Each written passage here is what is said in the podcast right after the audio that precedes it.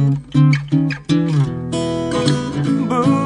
化放送ポッドキャスト QR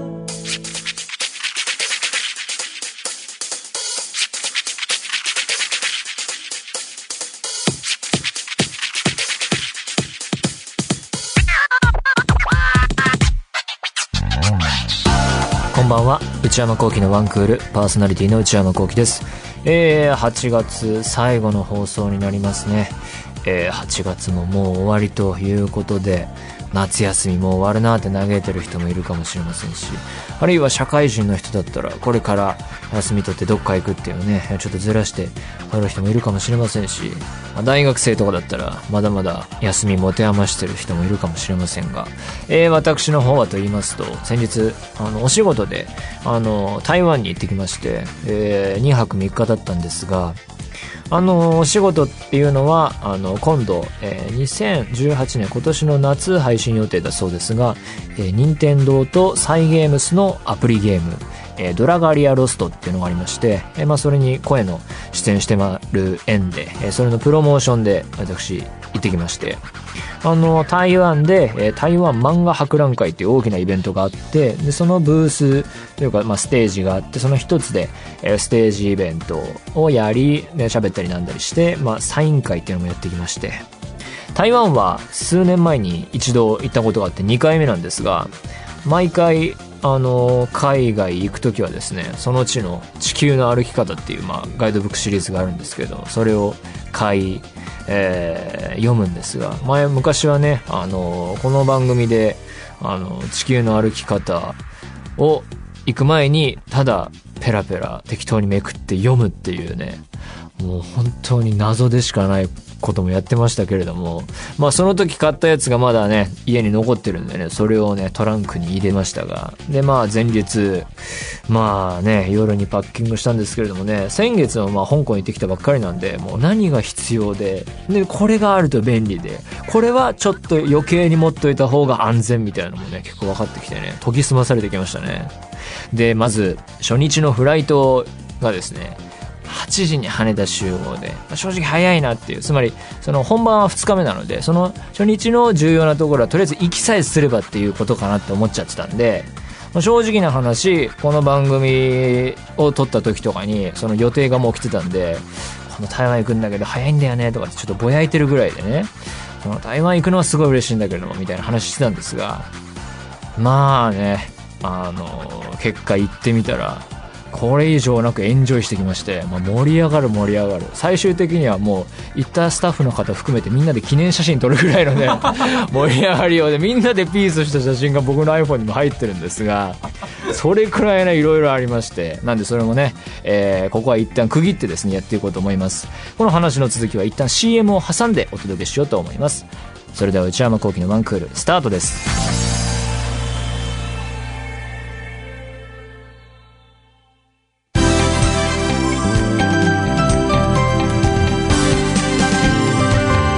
内山昂輝のワンクール。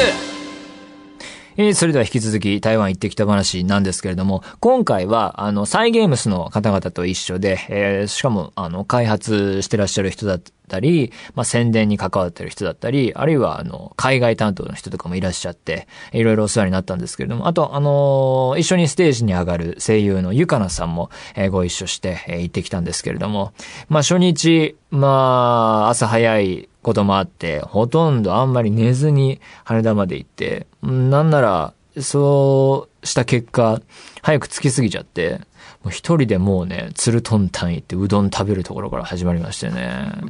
食べた後に、ああ、やっと時間来たなっていうんで集合場所まで行って、まあ、何でも機内食はスルーで行きましたけどもね。えー、でまあ、映画ですよね、やっぱり飛行機乗ったら。やっぱりこう時間やることがないっていうんで、なんかいろいろ見ようかなと思ったんですが、ここでいろいろ僕条件を設けていて、まあ、新作、あ、この新作見たいなってあっても、やっぱり、あの映画館で見れるのがベストなんで、公開する予定があるものは除いていって、旧作で見逃したやつがちょうどいいんですけど、なんかあんまりピンとくるものがなくて、結果見たのがボスベイビーね。これ面白いって話も聞いたんですが、ちょっと眠かったせいもあったんですかね。もう、10分いかないぐらいでちょっとやめちゃいましたね。ベイビーが来て、なんかベ、なんかよくわかんないですよ。なんかベイビーが大人、ボスで大人なんですよね。なんか、それが何なのかもわかんないまま、なんかベイビー来たなっていうところで終わってましたね。あと、あの、水曜どうでしょうもね、前見て面白かったんで、チャレンジしてみたんですが、今回、そこに入ってたのは、甘いもの早食い対決っていうのがあって、それもね、甘いもの食べる前にちょっと挫折しちゃってね。そのね、体調面のあれだったんですけど、眠すぎたんでしょうかね。ちょっと何も見ずに結局ね、台湾まで着いちゃいましたね。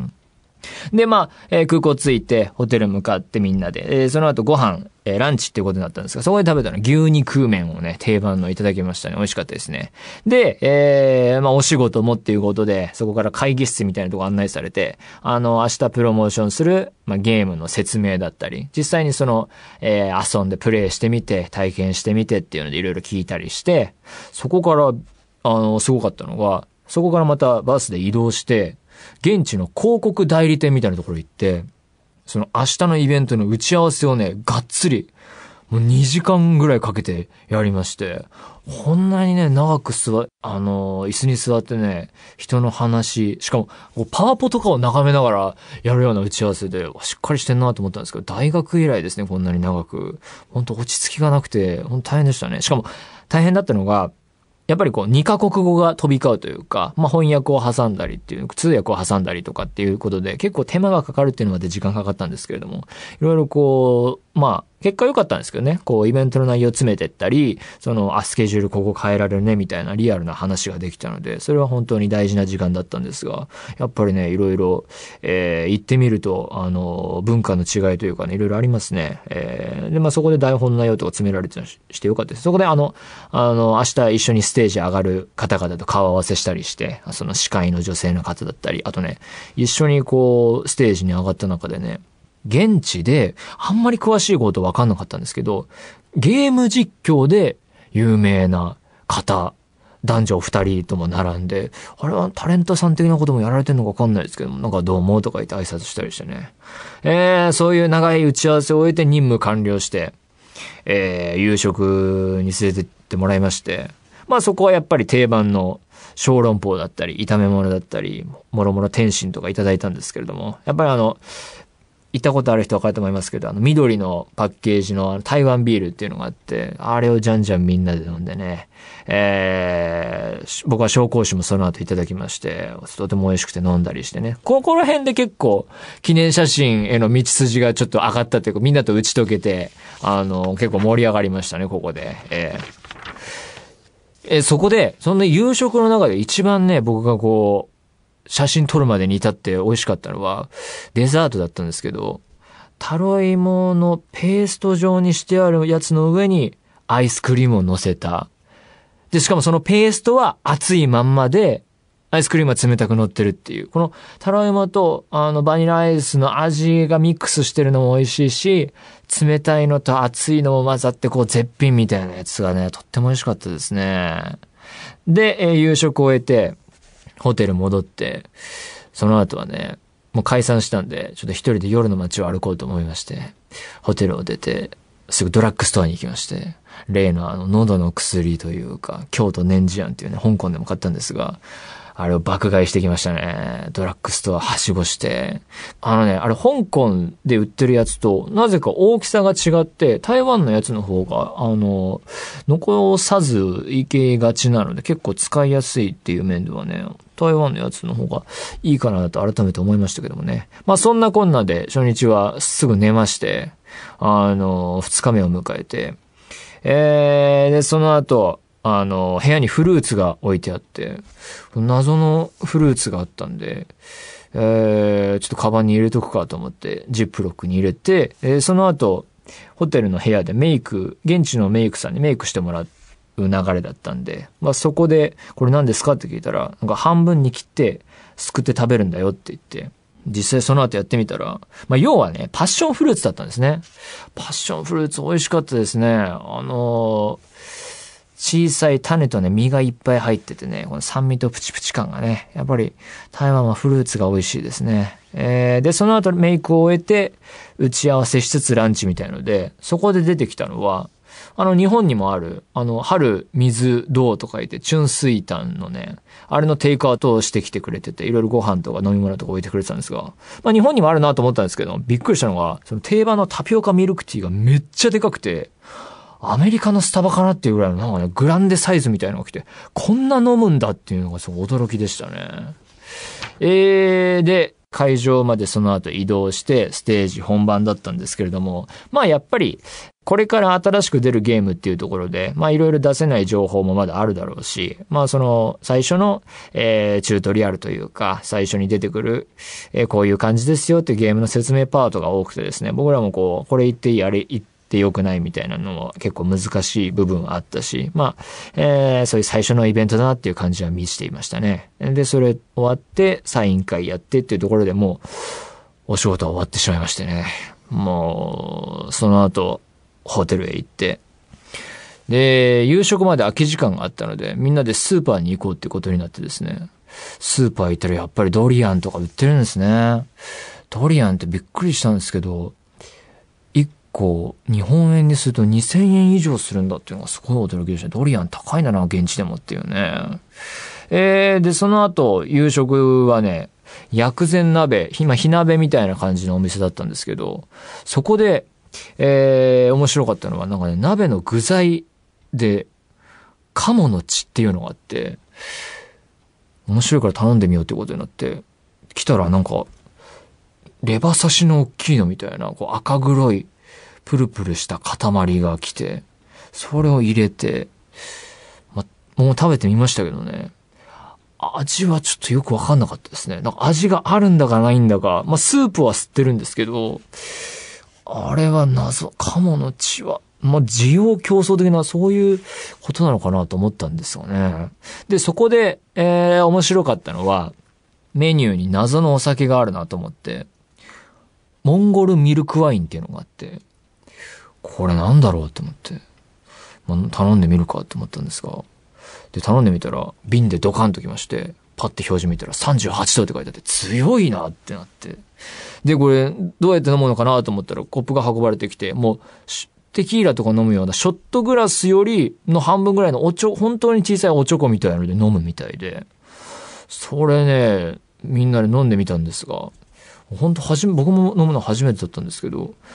なんか、まあ、ミルキーな感じで、プラスやっぱり度数もあるんでガツンとお酒の感じも来るし、例えて言うなら、強めの日本酒みたいな。しかもその日本酒の中でも香り華やか系みたいなの感じで、まあ、少量でガツンとくる。これが美味しくて、どんどん飲んで、結局みんなで、あの、一瓶開けまして、この、これが初めての体験でしたね。モンゴルミルクワインっていうのはね、びっくりしましたね。えー、で、その後、みんなでマッサージ行きましてね。もう定番の流れですね。もう、なんかそこはね、結構、すごくてね。最初足を履いて、次なんか、背中、肩、首とか上半身のコースがあって、その後足つぼがあって、まあ結構痛かったですけどね、ところどころ。ね、そこのマッサージでみんなで何やってたかっていうと、天井からもうテレビが下がっていてですね、現地の台湾のおそらくトレンディードラマなんだろうなっていうのがやってて、で、どうやらその一人の女の子主人公ヒロインが男三人ぐらいイケメンたちでどれにしようか迷ってるみたいな感じのテイストだろうなっていう予想だったので、もうセリフとかも全然わかんないんで、それでああだこうだ予想をつけて遊ぶっていう謎の遊びをやってましたね。なんかこう、この子にしとけよみたいなことを言っててね。こう見せつけキスシーンとかもあってね、そこでもうああだこうだ言ってましたね。もうこの辺でもうなんかね、だいぶ打ち解けてたんですけれども、そこからがすごくて、マッサージ終わって、もう9時から始まって10時過ぎぐらいまでかかって、で、甘いもの好きな人が結構いたんで、あ、かき氷食べられなかったね、みたいなことになって、で、その場でネットで調べてくれたら、23時までの店がやってると。結構距離があると、ここで。車で行っても、まあ結構あるなっていうの間に合うかなっていうんで、まあでもとりあえず行ってみようみたいなことになって、バス乗ってみんなで行ったんですが、まあ刻々と時間はかかってですね。えー、でも Google マップで見ながら行ったんですけれども、あ、近くなってきたっていうところで、あ、この道の反対側か、みたいな。大きい道の反対側だから向こうまで行って U ターンしなきゃいけないみたいな。でももう結構時間かかってる。その時点でも10時57分ぐらいまで、あと3分ぐらいしかないって。で、途中赤信号捕まったりして、そこであの、あ、こういう機能あるんだと思ったんですけど、台湾とかの信号ってあの、時間が秒数表示されてて、あと59秒かみたいなことになって、あーってなって、で、やっと、あ、そんなんで信号も乗り越えて着いて、ガイドさんが駆け込んでいて、俺も走っていってですね、注文いいですか？って言って、OK ってなって、ああ、よかったってなって僕もね、そこで、すかさず iPhone のスクリーンショット撮ってね、それがもう22時59分で、ギリギリ駆け込んでかけ氷食べるとかね。もうなんか、仕事もしたんですけど、ちゃんとしたんですけど、修学旅行みたいになってきて、この辺でもう、よかったねってかき氷食べてね。もうそこでもう集合写真は1枚撮ってますけどね。かき氷間に合ったねとか言って、あげらげら笑いながらね。で、3日目。もう仕事は終わってます。もう帰るだけ。夕方のフライトです。まあ普通だったら、ちょっとまあ観光してお土産買って終わりかなですけど、このグループ違いましたね。サイゲームス面白いですね。まさかの6時半ホテルロビー集合で、みんなで9分に行こうという。これびっくり。もう行く前はここもね、ぼやいてましたね。ちょっと早すぎるだろうと。夕方飛行機乗るだけなのにっていうね。しかも雨の予報だったんで、結構天気変わりやすいっていうんで山の方行きますから、いやいやいやって。まあ僕が9分行きたいってリクエスト出したものの、そんなことをぼやいていたんですが、もうでも前日あれだけ盛り上がったので、僕もね、その頃にはですね、いや、もう行くしかないと。もう槍が降っても行こうみたいなノリになっていてですね、もう6時半ちゃんと集合して、まあ、9分知らない人に説明しますと、まあ、結構台湾のガイドブックには必ず出てくるところで、もともとはなんかゴールドラッシュがあったところで、それで栄えて、その後それが終わって、その後はなんか、ホーシャオシェンっていう、まあ、有名な映画監督の映画のロケ地になったり、あるいは日本で言うと、千と千尋のあの街に似ているね、みたいなところで、すごい観光名所なんですが、6時半にホテル集合して、みんなでバスに乗って行ったんですが、2時間かかるって聞いてたんですけど、1時間かからず着きまして、そしたら9分まだやってないんですよね。あの、まあ、要は9分はもう狭い道の左右にこうお土産屋さんだとか飲み物だとか食べる食堂があったりっていうところを行くのが楽しいんですけど、もう全部店閉まってて、もうひたすらシャッター商店街をみんなで無人のシャッター商店街を歩くだけっていういや、あんな急、もうガイドブックで見てたの全然違って、人がこう、わーわー言ってる中でゆっくりこう、なんか食べたり飲んだりしながら歩くって言うんですけど、何にも店やってないし、めっちゃ高速で通れるしっていうんで、もう、もうすぐ奥まで着いちゃって、もう店なんもなくなっちゃって、もう人が行かないような、もう無人の公園とか民宿のところまで行ってみたりしてね。ああ、もうやることないねってなって、もうなんか風景の写真とか撮るしかなくなっちゃって、そこでこう、僕が撮ってたら iPhone の機能で、なんか手前にピントを当てて、背景はぼやけるみたいな機能があるんですよ。最近の iPhone 結構進化してて、カメラが。もうあれで写真撮ろうっていう遊びが今度は始まって、なんで僕がそれの被写体となってですね、どっか着いたらそれで写真撮る。どっか着いたらそれで写真撮るっていう。もう今話してる何が面白いのかよくわかんないことを、時間がもう有り余っちゃって、もうそれをもう10枚20枚マネージャーと取って、な話しても何が面白いか分かんないですね、これも。で、えー、それで、えー、お茶とか飲んだりして、えー、その後やっと予約の時間になったんで、その有名な飴、お茶ってこう看板についた、いわゆるこうガイドブックってよく出てくるお店でランチ食べてですね。そこでやっと記念写真。また撮って終わりって感じですかね。帰りの飛行機は、やっぱり映画まだや見るものはなくて、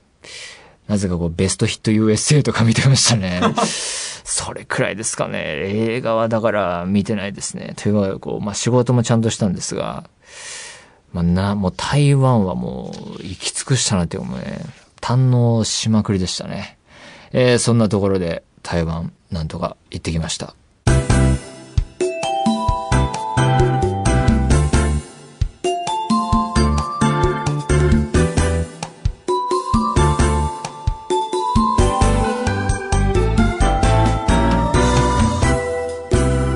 内山幸喜のワンクール。内山幸喜のワンクール。続いては夏休み特別企画。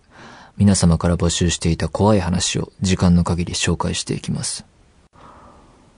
台湾行って怖かった話は空港でなんですけど、あの、まあ、荷物検査とかを終えて、フライトまで時間があるっていうんで、マネージャーとこう本屋さん目指して歩いてたら、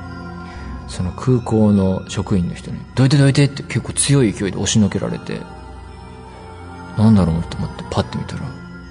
手をこう後ろ手に手錠をかけられた人と、その職員さんが歩いて向かってる最中で、アジア系の女性なのかな？っていう後ろ姿だったんですけど、これは何かを運んでしまったのかね？とマネージャーと話しました。さあ、紹介していきましょうかね。えー、ラジオネーム、いっちゃんさん、17歳の方。これは先日、姉と二人で渋谷にあるビルのトイレに行った時に起こった出来事です。そのトイレの中には、4つの手洗い場があり、真ん中の2つを私と姉が使っていました。はじめは私たち2人しかいなかったのですが、途中で40歳前後の黒髪の女の人が現れました。現れたという表現をしたのには理由があります。女の人が使っていた手洗い場は私たちを通り越して一番奥の場所だったのですが、私はその人が来た瞬間を見ていないのです。その人は黒い服を着ていて手を洗う様子はなく、ただじっと鏡越しの自分を見つめていました。それからブツブツと話し続けていたのです。話している声ははっきりと聞こえたのですが、単語を少し聞き取れるくらいで、詳しい内容はわかりませんでした。イヤホンをつけていたり、携帯を持っている様子はなく、電話しているわけではなかったと思います。私は、その人のことを鏡越しにチラチラと見ていたのですが、一度目があっただけで、他は何もありませんでした。トイレを出た後、私は姉に、ずっと一人で話してる人がいたね、と言ったら、姉は、そんな人いなかったよ、真顔で返してきました。詳しいその時の状況や女の人の見た目などを説明しても、そもそも私たちの隣には誰もいなかった、と姉は言いました。えー説明もついていますね。私はこれまで生きてきた17年間、心霊体験をしたことがなかったので、未だに信じられません。怖くなって姉に何度確認しても、そんな人はいなかったと答えられます。私が感じた恐怖を少しでも共有できたらとメールを送らせていただきました。長文失礼しました。いや、そんなことありますかねビル4つあって、真ん中2つが私とお姉さんで、途中で40歳前後の黒髪の女性が現ると。私たちを、入り口から私たちを通り越さなければならないところ、鏡などもあるだろうから、すぐ見えるだろうに、来た瞬間が見えない。手洗い場。いやー、ブツブツ話している。で、お姉さんに聞いても、いなかったよ。お姉さんにからかわれているかな いや、そうじゃないと辻褄が合わないですもんね。うーん、ちょっとよくわかりませんね。お姉さんにからかわれてるだってことでいいんじゃないですかね。仲睦まじい姉妹ですね。よかったです。本当に。というわけで、皆様からの怖い話、引き続きお待ちしています。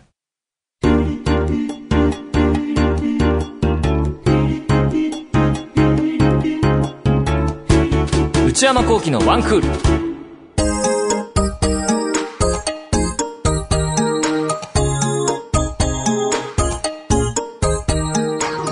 内山幸喜のワンクール、そろそろお別れのお時間です。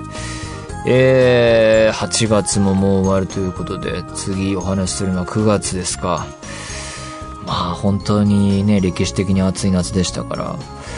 まあ残暑どれくらい続くかわかりませんけれども、ね、冬が厳しくないことを祈るのみですね。えー、番組では引き続き皆様からのメールをお待ちしています。現在募集中のコーナーは、オープニングトーク用のトークテーマを提案していただく、内山さん、これで1分お願いします。買い物不詳な私内山の財布をこじ開けられるような買いな商品をお勧めしていただく内山さんこれ買いです。今抱えている悩みをなるべく詳しく教えていただくお悩みプロファイル。皆様のブルーな思い出をポエムにしていただくブルーポエム。そして皆さんの身の回りにいるマイペースすぎる人を報告してもらう内山さん打ち上げ来ないってよ。他にも最新の流行を少しだけ覗いてみるトレンドハッシュタグ。私が最近見た映画についてただひたすら語るムビログそして話題になっているエンターテインメント作品などの普段は表に出ない関係者の方にお話を伺う中の人インタビューこれらのコーナーで取り上げてほしい商品や作品人物なども募集中です